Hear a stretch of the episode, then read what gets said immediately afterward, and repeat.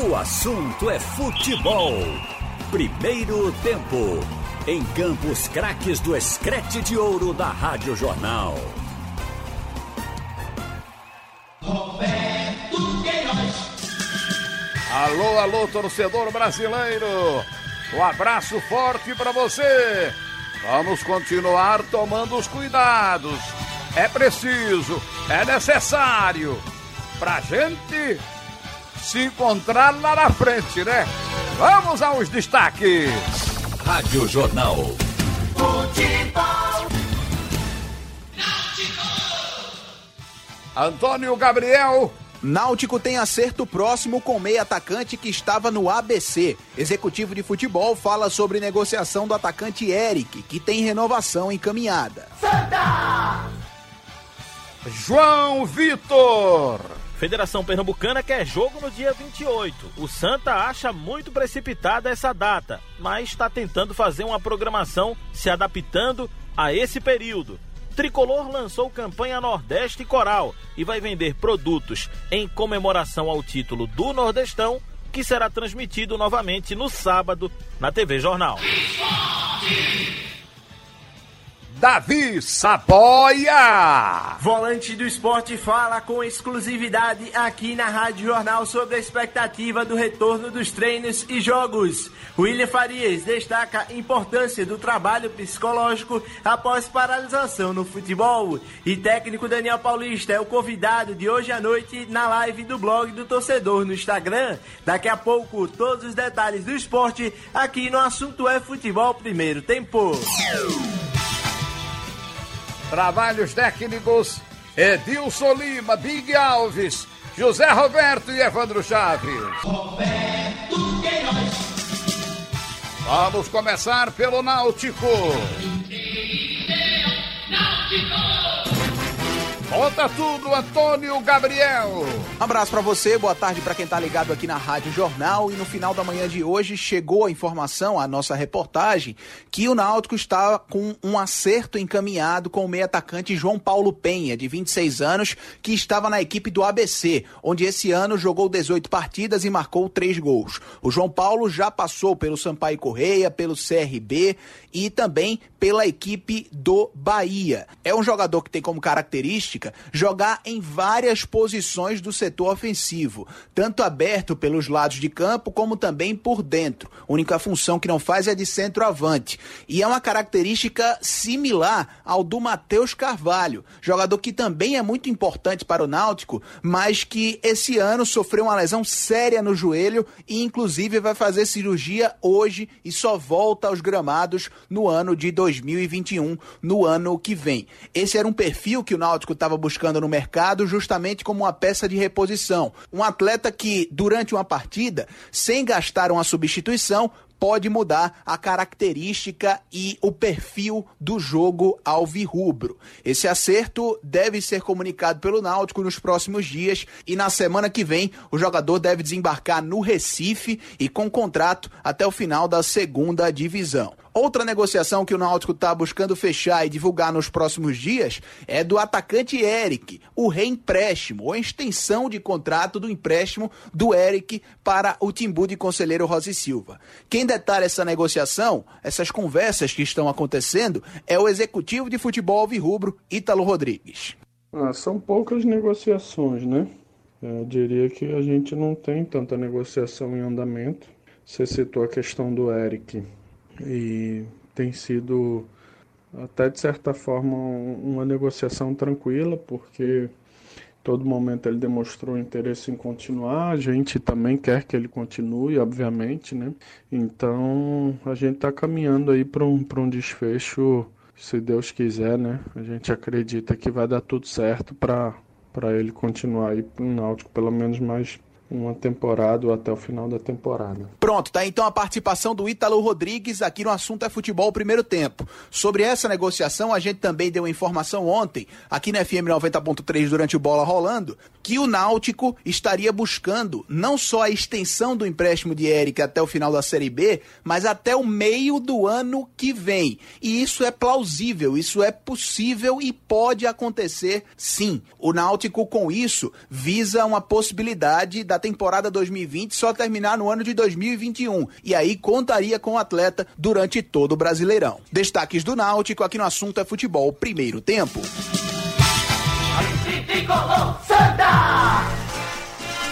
Chegando de volta das férias. Aproveitou bem, ficou em casa. João Vitor! Muito boa tarde para você. Um abraço para quem nos acompanha no assunto é futebol primeiro tempo. A Federação Pernambucana quer jogo no dia 28 mas os clubes só se apresentam no dia 15. Então Santa já está conversando, se reunindo a comissão técnica com a diretoria para primeiro tentar estender esse prazo, tentar fazer com que o primeiro jogo depois de toda essa paralisação não aconteça no dia 28, que é a data que a Federação Pernambucana está trabalhando para retornar às partidas. Mas de qualquer forma, a comissão técnica está tentando adaptar uma programação para este retorno nesse espaço de tempo curto. Os primeiros quatro dias serão de testes, né? De Covid, índice de massa corporal, massa muscular, teste de força, de velocidade, para depois começarem os trabalhos de grupos fechados, né? De seis a oito atletas cada grupo, em horários diferentes, e as atividades acontecendo de força, de cardiorrespiratório, é, físico, técnico para depois disso tudo o técnico Itamachule começar a fazer um trabalho técnico tático. Isso vai demorar para chegar no treinador do Santa Cruz. E aí deve acontecer uma queda de qualidade, sem dúvida nenhuma. Isso preocupa, claro, o treinador tricolor. E além dessa queda de qualidade técnica, tem a queda física e o risco de lesões que é muito grande. O Departamento Médico do Santa, no momento, está preocupado, claro, com essa situação do risco de lesões, mas a maior preocupação, o maior foco é em fazer a testagem de todos que estarão se apresentando no próximo dia 15 no CT Ninho das Cobras. A ideia é fazer toda essa mobilização no CT porque é um local menor do que o Arruda e é mais fácil de se controlar.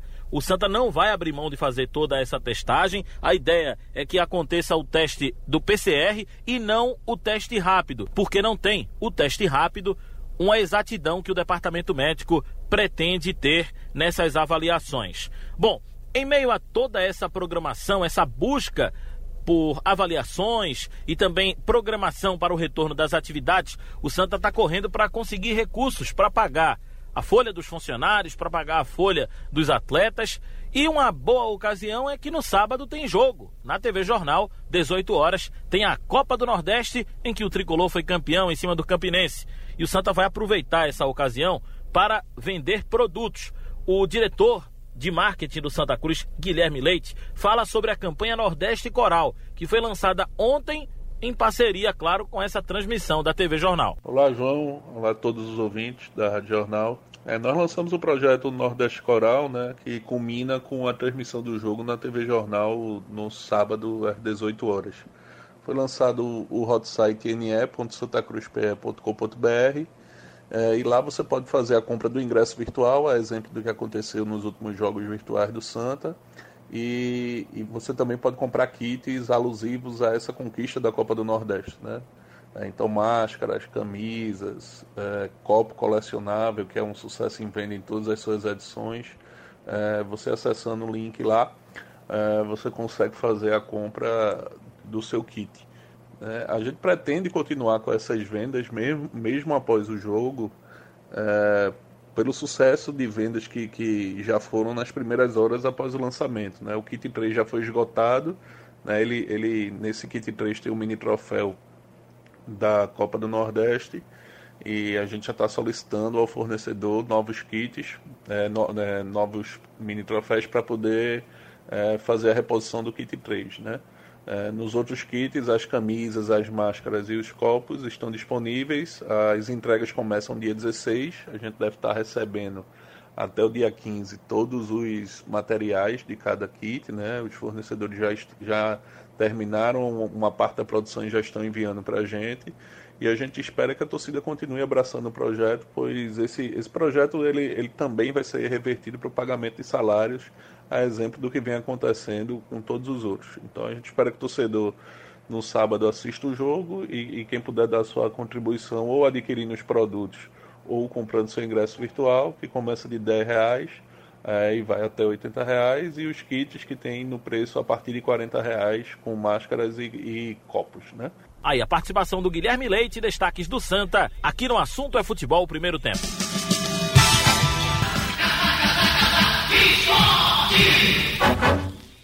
Para contar tudo do Leão, Davi Saboia. Boa tarde para você, boa tarde aos ouvintes da Rádio Jornal que estão ligados aqui no assunto é futebol primeiro tempo. Após quase três meses de paralisação, o esporte vai voltar com os treinos no dia 15 deste mês de junho. Mas antes, uma semana antes, no caso, a partir da próxima segunda-feira, o Departamento Médico do Esporte já quer receber os atletas, a comissão técnica e demais funcionários do Departamento de Futebol para realizar a testagem contra a Covid-19.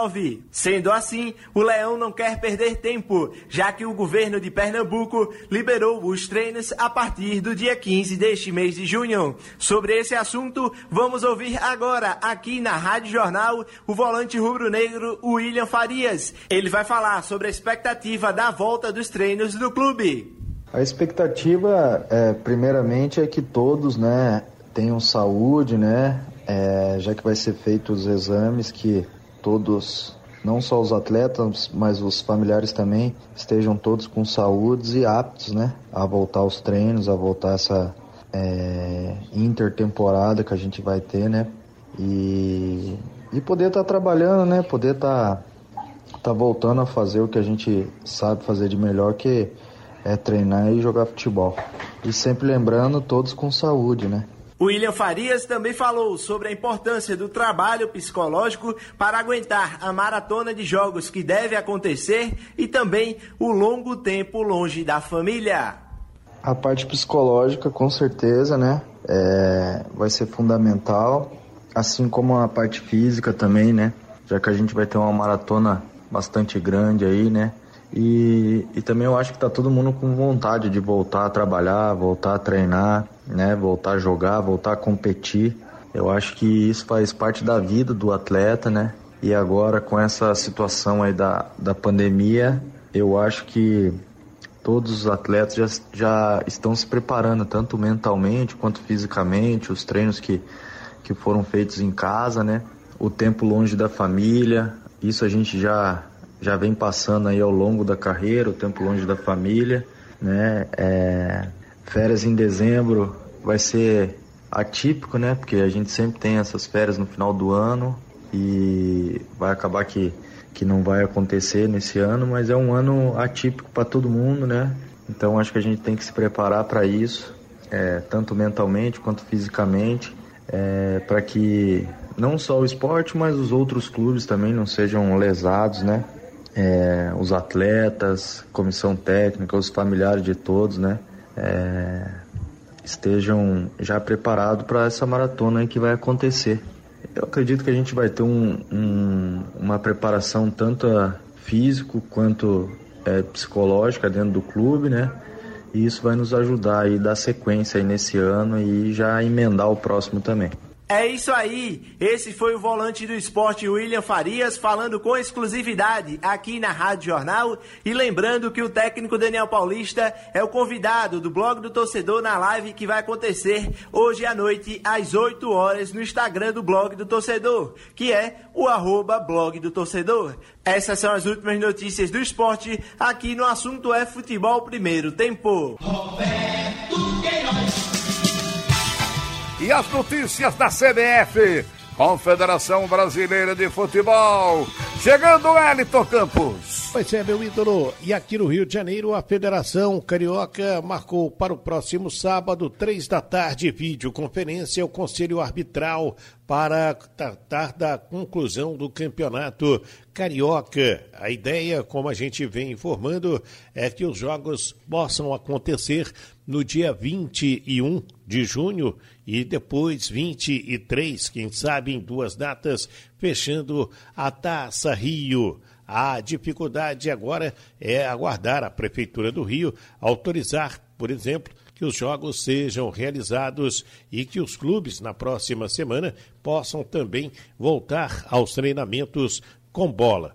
Desses clubes que participam do Campeonato Carioca, o único dissidente é o Fluminense, até porque o presidente Mário Bittencourt abandonou o grupo de WhatsApp. Antigamente a gente dizia que pulou do barco, né? Agora abandona o grupo de Zap Zap e o Fluminense sequer mandou seu médico para participar do protocolo de jogo tivemos o protocolo médico de volta aos treinamentos, que foi montado em março, né, no início da pandemia, e que agora vem sendo utilizado bastante rigor pelos clubes pequenos e pelo Flamengo e o próprio Vasco da Gama. E para a semana que vem, o Botafogo já anunciou que retorna aos trabalhos, mas o Fluminense diz que ainda é cedo para trabalhar de volta ao futebol carioca e não deverá participar desta reunião. Aqui no Rio, precisamos de duas datas para fechar a Taça Rio. Ainda estamos naquela dependência da votação do projeto de lei 2125 de 2020 do deputado federal Marcelo Aro, que pode entrar, quem sabe, na pauta de hoje, se não só na semana que vem, para tratar deste assunto em Brasília, principalmente a questão do contrato de até 30 dias entre clubes e jogadores para fechar o campeonato carioca e também os demais campeonatos pelo Brasil. Tá certo, meu ídolo? É com você. Haroldo Costa. Boa tarde para você. No ar pela Rádio Jornal, o assunto é futebol, segundo tempo. Hoje é dia 4 de junho de 2020, quinta-feira. Nós estamos juntos aqui na Rádio Jornal para toda a rede, Rádio Jornal Recife, Rádio Jornal Caruaru, Rádio Jornal Garanhuns, Rádio Jornal Limoeiro, Rádio Jornal Pesqueira e Rádio Jornal Petrolina. E também na internet no radiojornal.com.br, o nosso site e nos aplicativos. A produção técnica é do Big Alves e do nosso Edilson Lima. E o programa tem o oferecimento. E tu cola. Vai construir ou reformar? A Manco Waving tem soluções completas para toda obra. Haroldo Costa. Começando então com os temas do dia aqui no Assunto é Futebol Segundo Tempo com Ralf de Carvalho e Roberto Queiroz. É, o Ralf conversou mais cedo com o Murilo, né? O Murilo Falcão, Federação Pernambucana de Futebol. E, Ralf, é, a federação se organiza, né? Para tentar a volta do futebol, a volta das competições, a volta aos treinamentos. Eu acho que no primeiro momento as dúvidas persistem em relação aos treinamentos. Mas eu vi informação agora que a federação já está enviando né, o protocolo médico para os clubes e assim os clubes começam a agir. É, mas também temos aquela informação de que os times do interior encontram dificuldades no que diz respeito a essa questão do, do, da aplicação dos testes. É um momento de parceria entre todo mundo, né, Ralf? Para tentar é, correr para chegar a essa data do dia 15. Hoje estamos no dia 4, para que no dia 15 possamos ter aí a volta dos treinamentos. Acho que é toda uma questão de logística agora que a federação vai ter que enfrentar ao lado dos clubes, evidentemente, para que tudo seja feito antes do dia 15, né? Os, os testes têm que ser aplicados e os exames têm que ter os resultados antes do dia 15 de junho, Ralf. Haroldo, boa tarde. Boa tarde aos companheiros, a você que está acompanhando o Excreto de Ouro também. Veja, segundo o Murilo, que é o homem encarregado de fazer a execução de todo o planejamento da federação, ele diz que essa questão dos clubes, por exemplo, eh, não terem jogadores para terminar a competição, isso é na teoria, porque terminou o contrato desses jogadores, eles foram dispensados, porque o clube não quis pagar, não tinha condições de pagar, mas jogadores estão aí, não passaram para outras equipes, é só fazer um contrato. Ontem, inclusive, foi para o plenário da Câmara para votação um APL que resolve essa questão de contrato de três meses para um mês para complemento de campeonato. Então, a federação acha que é só recontratar. E aí eliminou as taxas para fazer novas inscrições, abriu mão desse dinheiro, a CBF também. Então ele acha que isso vai ser resolvido até o reinício dos jogos. Agora, com relação aos testes a gente está vendo aí uma reticência. O, hum. o esporte, por exemplo, o doutor Stenberg chegou a dizer aqui, falando no bate-rebate, que esses testes precisam estar à disposição antes do dia 15, para quando o jogador chegar, já está todo o protocolo resolvido, jogadores eh, testados e tudo mais. E que se o, os equipamentos não chegarem, não será iniciado o período de treinamento. Então a federação vai resolver isso. Mas hoje de manhã a gente discutiu um assunto e agora a gente entra com todo mundo aqui no debate que está ocorrendo só com o futebol esse protocolo que exige testar jogador por jogador todos os dias, ah, no momento que eles chegam no clube e até os familiares, só acontece no futebol. As outras atividades da economia, como por exemplo construção civil, os motoristas de ônibus, o comércio, o que abriu por aí, que vai abrir ainda, não tem essa exigência de testar todo mundo, só no futebol.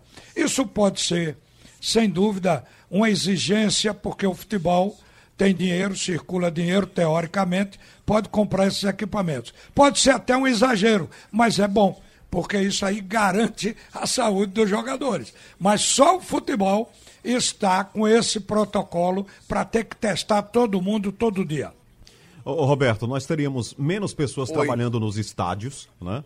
menos pessoas ali hum. do que a gente está acostumado a ver do, durante o dia, né? No, no, normal, quando era o normal, né? Estamos agora no novo normal. Hum. Mas antigamente a gente via mais gente, né? Era absolutamente normal isso, por causa da movimentação intensa de torcida, né? Mais gente nos portões, mais gente trabalhando no estádio para garantir uma partida. Então, vamos ter uma redução considerável, né? Até Gandula vai diminuir o número de gandulas em campo. Mas você acredita que a gente consiga chegar realmente no estágio é, com menos gente, é, tendo menos riscos de transmissão também? Olha, isso, o pessoal que, que trabalha nos estados também foram colocados em quarentena, né? Por isso que a gente vê, ou, pelo menos a gente não vê, porque a gente está sendo informado. A gente não vê porque a gente não está indo para lugar nenhum também. É. A quarentena A quarentena é para todo mundo, né, Rudo? Uhum. O Roberto vai refazer a, a, conexão. Olha, então vamos. Olha. Não, acho que tá bom. Vamos ver. Refaz, ver. Refaz aí, Roberto, a tua conexão para a gente ter aí a sua fala inteira. Enquanto isso, eu fico com o Ralph aqui. É, para dizer o seguinte, Ralph, a gente olha muito para a Europa, né? A, a, Europa virou uma espécie de é, símbolo dessa volta do futebol principalmente o campeonato alemão, foi o primeiro lá. Os alemães foram, foram os primeiros, já estão aí há quase é, 20 dias de disputa. Mas é uma. Não me parece, né, Ralf? Isso é óbvio, né? Uma realidade completamente diferente. Os alemães conseguiram fazer exames diários, eles avançaram lá, o sistema de saúde é, foi muito mais rápido. E, mas não é só questão do sistema de saúde, é uma questão também de protocolo médico. Eles é, conseguiram testar mais pessoas no país e fizeram também com que isso fosse muito rápido para os atletas de, espalhados lá pela Alemanha. Então, por isso, os deslocamentos das equipes não tem torcida, isso aí é absolutamente normal, não tem como fazer aglomeração agora. Imagino eu, inclusive, que vai demorar realmente um pouquinho para essa aglomeração, para a gente voltar para o velho normal, né, como era antes, juntando gente para ver São João, para acompanhar festas, não dá para fazer nesse momento, para juntar tanta gente assim. Aglomerações acima de 3 mil, 10 mil, 20 mil pessoas. São João de Caruaru tem o quê? 100 mil pessoas naquele pátio. Não vai dar tá para juntar tanta gente. Propósito. É fora de propósito, né, Ralf? Mas o, a questão do de olhar para a Europa, tentar copiar a Europa com a nossa realidade aqui, eu acho que é muito complicado. Você não acha, Ralf? É, totalmente. Agora, Evandro, o presidente da federação, está certo que o campeonato vai ser decidido com público no estádio. Agora, ele falou que vai ser um público reduzido, com distanciamento dentro do estádio. É porque... muito otimismo, não? É, eu acho. Eu acho até porque todo mundo diz que é, os hospitais atingiram a taxa de equilíbrio, não está aumentando a ocupação, mas os leitos de UTI continuam é, lá praticamente perto do limite. A gente sabe que isso continua. Isso quer dizer que a doença continua aí contaminando gente. Então é preciso ter cuidado.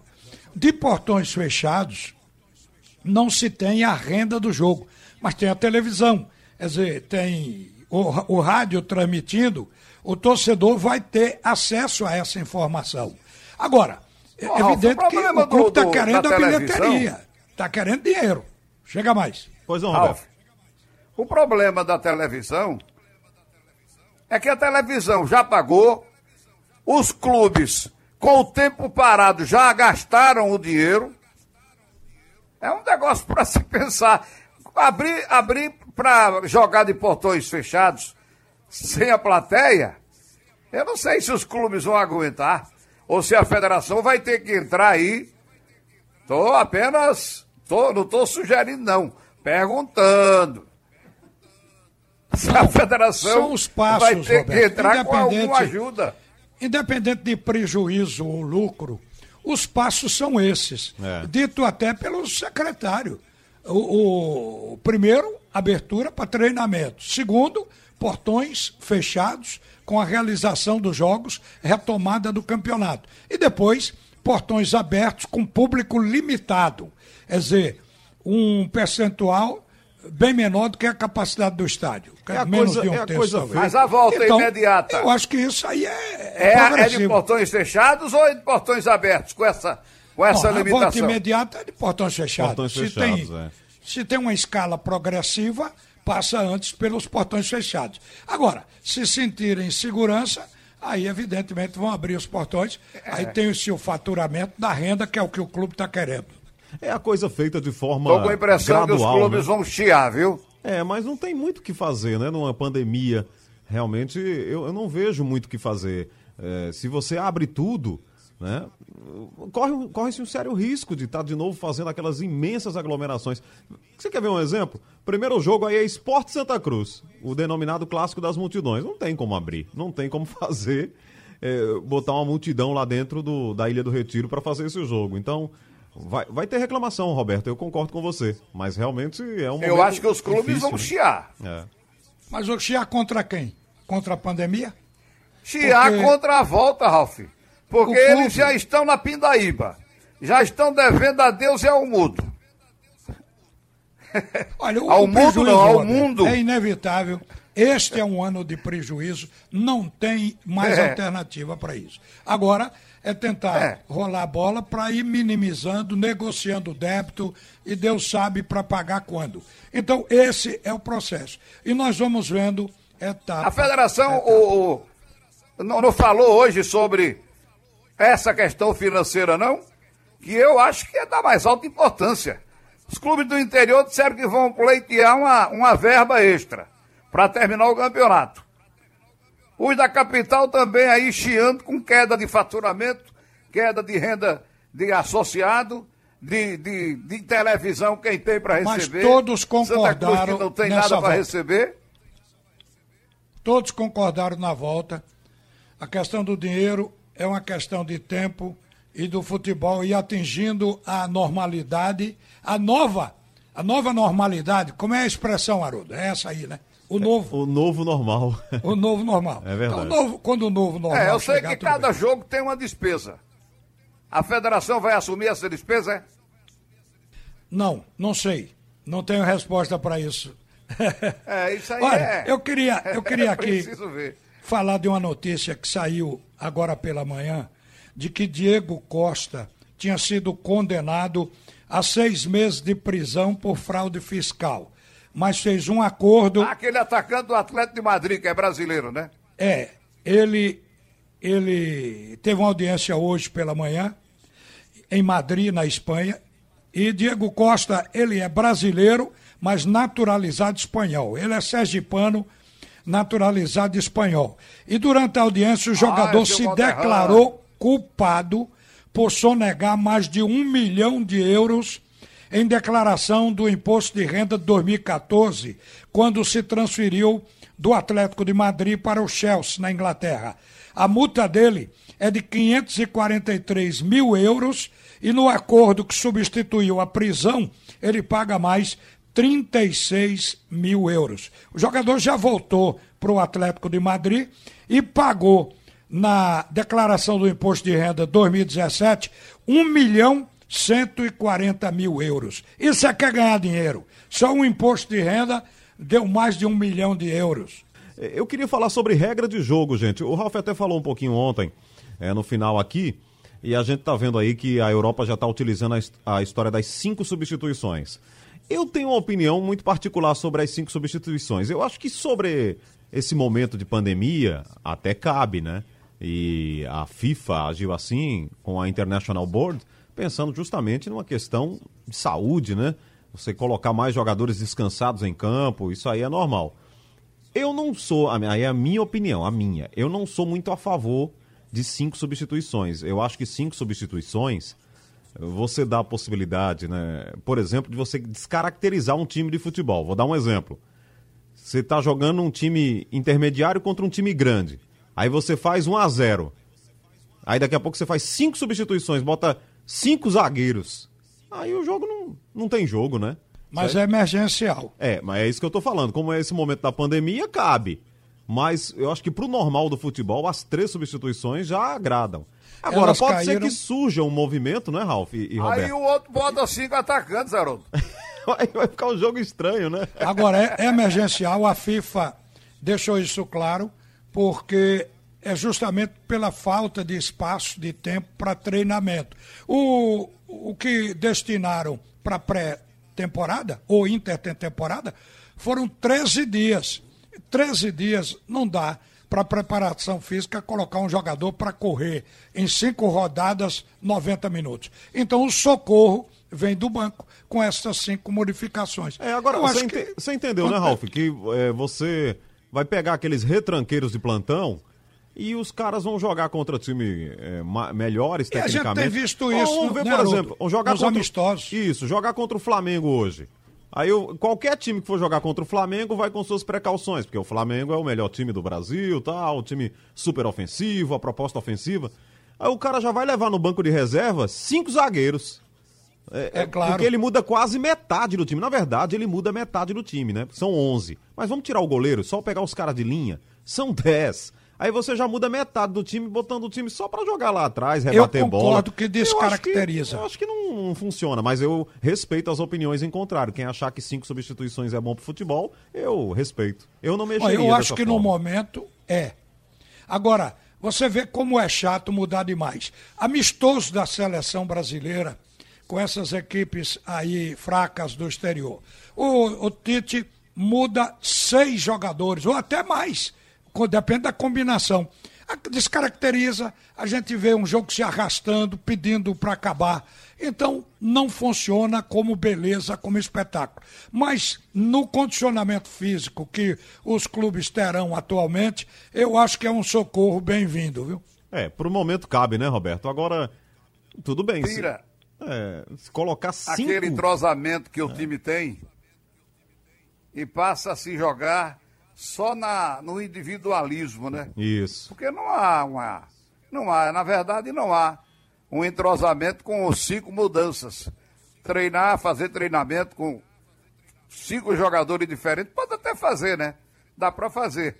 Mas a verdade é que começa a ficar meio complicado em termos de jogada trabalhada, eu acho também. E não é a única mudança, ou não são é, as únicas. Veja só, nós vamos ter dois cartões amarelos num jogo sem que o jogador tenha que sair de campo.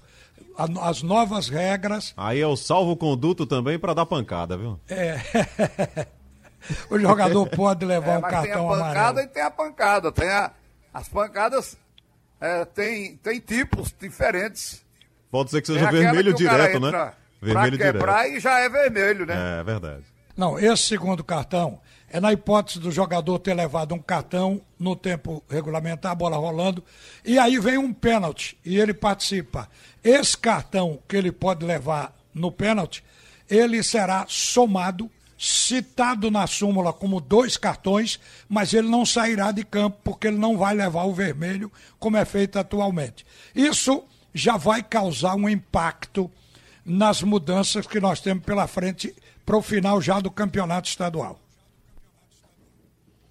Pois é. Essa... Expliquem direitinho, é que eu não entendi direito, não. O jogador pode receber dois vermelhos, Geraldo?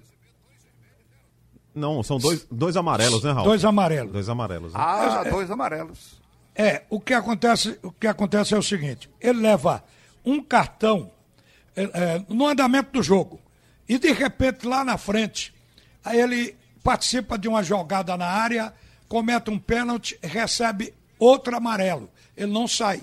Ele fica em campo com dois amarelos. O árbitro, no entanto, cita na súmula que ele tem dois amarelos, mas não aplica o vermelho, portanto, ele não sai de campo. É uma coisa que que está escrito na lei assim: se um atleta for punido durante o tempo normal e depois, novamente, na disputa de pênalti, deverá, leva outro, deverá ser relatado na súmula como dois cartões amarelos e não como uma expulsão.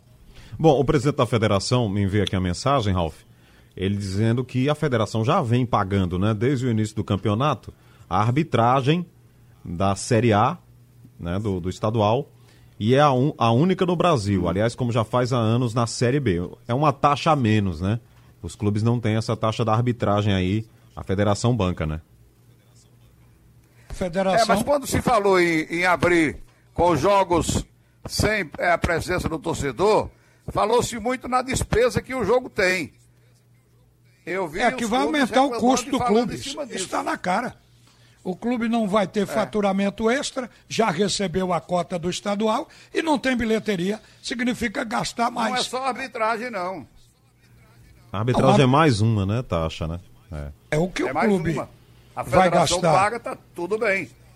Agora tem as outras, né? O jogo, o jogo tem um custo. Pois é. Olha, algumas pessoas aqui nos perguntando sobre o Marcial Júnior, né? Sobre a recuperação do nosso Marcial. Então, quem acompanha aí o Marcel já na rede social, já, já viu que ele está recuperado. Agora está passando aí ainda por, por, algumas etapas desta total recuperação, né?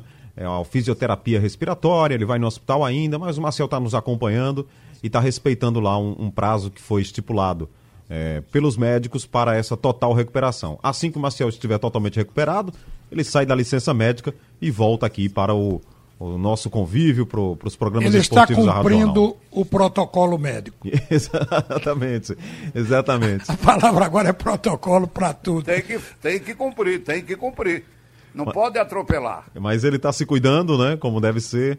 Então as pessoas que claro. gostam e acompanham aqui do Maciel, acompanham o Maciel, em breve ele estará conosco, respeitando o protocolo médico, como disse bem aí o nosso Ralph de Carvalho. Ele vai voltar como se diz também na expressão popular, fedendo a carbureto. Quando ele voltar, as baterias estarão recarregadas, novas e com todo o gás. Vamos... Viva massa! Um abraço para você. Um abraço. De volta aqui na Rádio Jornal, o assunto é futebol segundo tempo. Lembrando que neste sábado tem um jogão aí para a torcida tricolor. É a partida entre Campinense e Santa Cruz, o ano é 2016, é a final da Copa do Nordeste de 2016, no estádio Amigão, em Campina Grande. No primeiro jogo, Santa Cruz venceu por 2 a 1 no Arruda. Hoje, inclusive, nós lembramos esse jogo na TV Jornal, no TV Jornal Meio Dia. É, o nosso TBT lá, nós lembramos realmente essa partida. O primeiro jogo. E aí, o segundo jogo, como foi? Quem lembra? Você estava no jogo? Você foi pro estádio? Você viveu essa emoção? Então, no próximo sábado, depois de amanhã, 6 horas da noite na TV Jornal, tudo especial para você todos os detalhes, toda a história daquela partida entre Campinense e Santa Cruz. Eu vou estar tá lá narrando de novo. Aliás, eu vou fazer história, né? Com esse jogo. Eu narrei esse jogo no rádio e vou narrar na televisão. Vou narrar essa partida no, em dois veículos diferentes. É um momento histórico para mim também. Legal na carreira. Então, estaremos juntos aí no próximo sábado com Campinense e Santa Cruz na TV Jornal, 6 horas da noite. Sugestão ou comentário sobre o programa que você acaba de ouvir, envie para o e-mail ouvinte@radiojornal.com.br ou para o endereço Rua do Lima 250, Santo Amaro, Recife, Pernambuco.